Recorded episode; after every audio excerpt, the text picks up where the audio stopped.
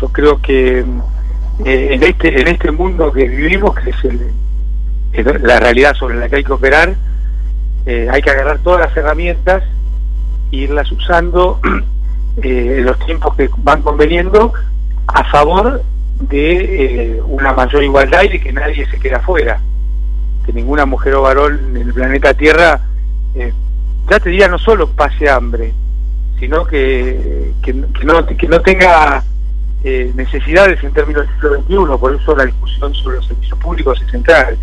Yo te diría que son dos formas de entrarle eh, a un mismo problema que es el proceso de desposesión que se dio durante los 90 y, y por desposesión entendemos aquellas cuestiones que son comunes que quedaron en manos de empresas privadas generalmente a través del Estado, mediante concesiones, eh, y, a partir de ello, bueno, generaron mucha mayor desigualdad y exclusión en todo el mundo. Entonces, por un lado, a mí no me cabe duda que sistemas de transporte público urbanos gratuitos, eh, obviamente la contracara de todo esto es que lo tenés que eh, financiar con mayores impuestos a los que tienen mayores ingresos y mayor riqueza, si no es ahí sí que se torna una conversación estéril y en abstracto, ¿no? Si vos hablas de todas estas cosas y no estás dispuesto a poner mayores impuestos, no, no, es conducente porque es una mentira. Retomando el tema de los servicios públicos es central. Eh, en el mundo moderno un país no puede desarrollarse si no tiene las tarifas como un vector de no comerse los salarios y al mismo tiempo de no ser un problema de costos del sistema empresarial eh, pero también es importante que la población tenga ingresos que sostengan la que sostengan la demanda agregada y, para, esto la idea de, una renta universal es muy importante pero tampoco hay que derretizarla Daniel porque si la renta universal termina fracasando o no siendo sustentable eh, termina siendo más un problema que una solución o, o si tiene un tamaño que no, que no resuelve nada. Yo creo que el camino del programa de inclusión jubilatoria que se puso en la época de Néstor Kirchner, en 2006, y que estuvo vigente hasta el 2016, y la asignación universal, son dos modelos de políticas públicas igualitarias, inclusivas y sustentables, y además con un, con un corte feminista, ¿no? Porque son dos medidas que llevaron mayor igualdad eh, en la cuestión de género. Eh, bien, eh, a, propósito de lo que estás planteando con respecto al tema de cómo se podría financiar ese ingreso, en el proyecto, en realidad, por lo que se conoce mediáticamente, para hablar con mayor precisión, del proyecto de grabar a las 12.000 personas físicas más ricas de la Argentina, la idea es que un porcentaje que según se presentó mediáticamente estaría cercana a un tercio o la mitad de esos ingresos, irían a eh, financiar el registro nacional de barrios populares, no financiar el registro, sino a financiar la urbanización de los barrios populares en la Argentina, teniendo en cuenta que más o menos en la Argentina hay un 10% eh, de nuestra población que, vive eh, en condiciones habitacionales infrahumanas, ¿no? sin acceso a los servicios básicos. Eh, ese sería un camino, digamos, el impuesto a los 12.000 más ricos de la Argentina para financiar la barrios populares.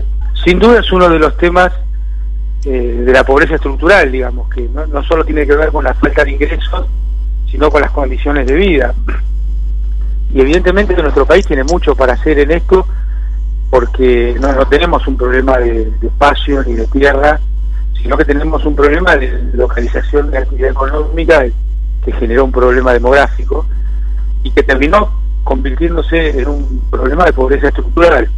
Y es un fenómeno bastante común en, los países eh, llamados emergentes o en desarrollo, es un fenómeno común a Brasil, Argentina, México, estas grandes concentraciones urbanas con que fomentan o que, terminan en, una pobreza estructural más allá del tema de los ingresos.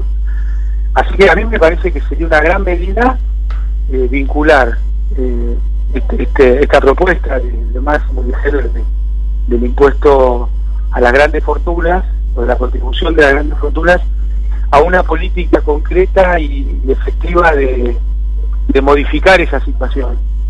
Eh, vos fíjate que es el camino casi opuesto a decir, che, le damos título de propiedad para que lo vendan y, y se queden iguales. Esto sería modificar las condiciones estructurales. Lo que sería muy bueno es que se sostenga en el tiempo, porque no se va a resolver con un año de, trabajo. En esto, eh, tan importante como que se hace es quién lo hace, ¿no? Para ver cuáles son los objetivos también que tiene. Me parece que, primero, Alberto Fernández asume una situación de un país destruido por cuatro años de Mauricio Macri. ¿No es cierto? Entonces, no solo asumen esa circunstancia, sino que fue la cabeza eh, institucional de la fórmula que logró eh, terminar con esa situación que para Argentina sería devastadora. Obviamente quien diseñó, quien diseñó la jugada y quien aporta eh, muchísimo es la figura política más importante de la Argentina, que es Cristina Fernández de Kirchner. Pero le toca asumir en esa circunstancia a Alberto Fernández, cosa que ya sería dificilísimo de arreglar, porque dejó al país con un endeudamiento sin precedentes, con, un, con una inflación que hacía décadas que no existía, con la caída del empleo, con cuatro años de, desinversión, es decir, en el aspecto, con una política exterior horrorosa. En el aspecto que quieras verlo, eh, Macri fue una catástrofe para la Argentina. Lo viene enfrentando y por los resultados que viene teniendo, que hay que decirlo, los resultados pueden ser malos o menos malos. Pues los Argentina están siendo menos malos producto de la acción del gobierno, no de casualidad, ¿no? Y, del acompañamiento que le ha dado la sociedad a esa acción del gobierno que la ha entendido como propia. A partir de esto, y en estas circunstancias empiezan a emerger, eh, bueno, en una coalición, distintas visiones sobre distintos temas. Y yo creo que dada la historia argentina y las desgracias que han sucedido cuando el campo popular se ha, se ha roto, eh, el primer objetivo tiene que ser que este gobierno sea de muy bueno para arriba y sostener la unidad, como, como dijo Cristina antes de empezar. Pero esto no puede obturar el debate interno tampoco. Entonces, en términos responsables, en términos eh, respetuosos y en términos amorosos, te diría, eh, es muy importante que se vayan organizando todas las voces.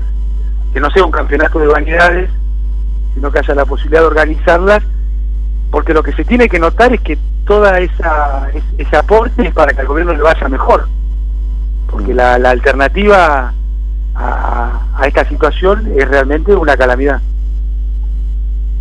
eh, bien bueno una posición bastante clara coincido con vos ¿eh? suscribo suscribo hasta las comas ¿eh? lo, que acabas de decir y, en el caso tuyo creo que tiene un valor mucho más importante nosotros simplemente somos eh, un comentarista radial, digamos, ¿eh? el impacto que puede tener una persona que hace un programa de radio es mucho menor, pero en el caso tuyo, sos una persona que ocupó cargos institucionales muy grandes, integrás eh, la, fuerza política actual y, conoces además a, los diferentes actores que están interviniendo en esto, así que es una opinión muy, pero muy importante. Pero te por ejemplo, el tema de la deuda, Daniel, que es un tema en el cual tomo ese porque es justamente el que yo he dicho públicamente que para mí no es un, tema central de Argentina. Lo que lo dijiste desde el principio. Sí, señor. Sin embargo, la responsabilidad y, la posición, de la decisión del presidente y, el equipo que, organiza para ello, a mí me da eh, una tranquilidad, aunque no me gusten algunas aristas técnicas porque el mundo no nos piensa como a mí me gusta. Puede estar bien aunque yo disienta. Me parece que este es el mensaje que tenemos que, tratar de, nosotros ir articulando. Ahora, eso sí, ir aportando eh, a las cuestiones que en el mediano plazo eh, se van a convertir en, problemas más serios. Por eso yo digo que el eslogan sería que ni se rompa ni se doble. ¿cierto? Una cosa superadora. Nosotros no podemos permitir que la fuerza se rompa, somos responsables todas y todos y tampoco podemos permitir que vaya para un lado distinto a lo que fue el voto popular.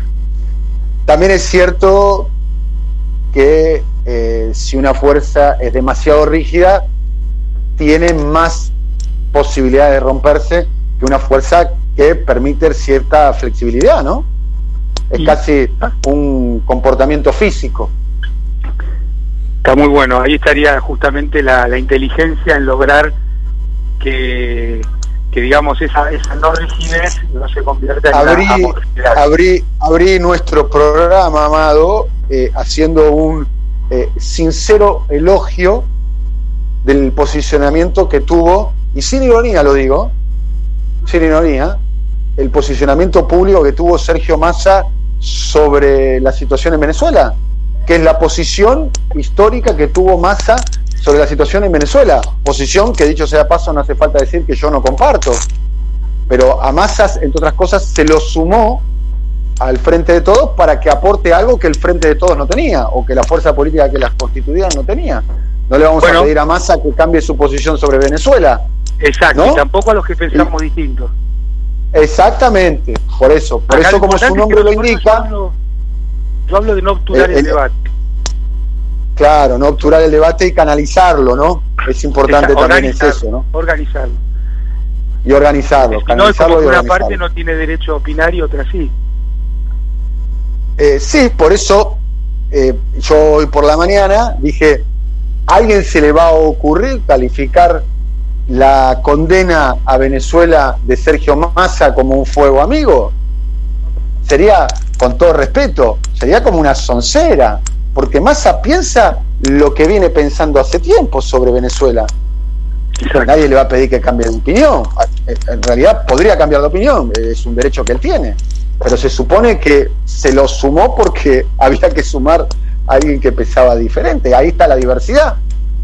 Hasta la semántica creo justamente, que Justamente yo creo que los que pensamos distinto no tenemos que ni ser callados ni autocallarnos, sino encontrar canales orgánicos y organizados para, para llevar distintos puntos de vista en una fuerza que se dice a sí misma una coalición.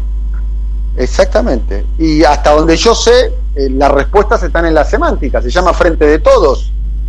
Exacto. De todos. Exactamente.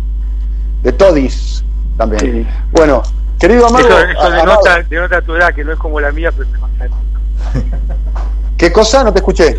El, Frente de Todis. el Frente de Todis. Con Y y no Sí, tal cual.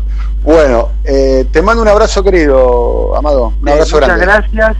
Muchas gracias por permitirme compartir siempre este espacio, Daniel, y, y vos sabés que no son comentaristas de radio, digo, son, son personas que tienen ideas muy fuertes y tienen la posibilidad de canalizarlas y, encarnan en, en, gran parte de, nuestro pueblo. Así que eso es solo agradecimiento y a las argentinas y argentinos compartir que nos tenemos que, seguir cuidando y escuchando muy bien lo que diga el gobierno porque eh, es un tema de todos la salud, no es un tema de cada uno.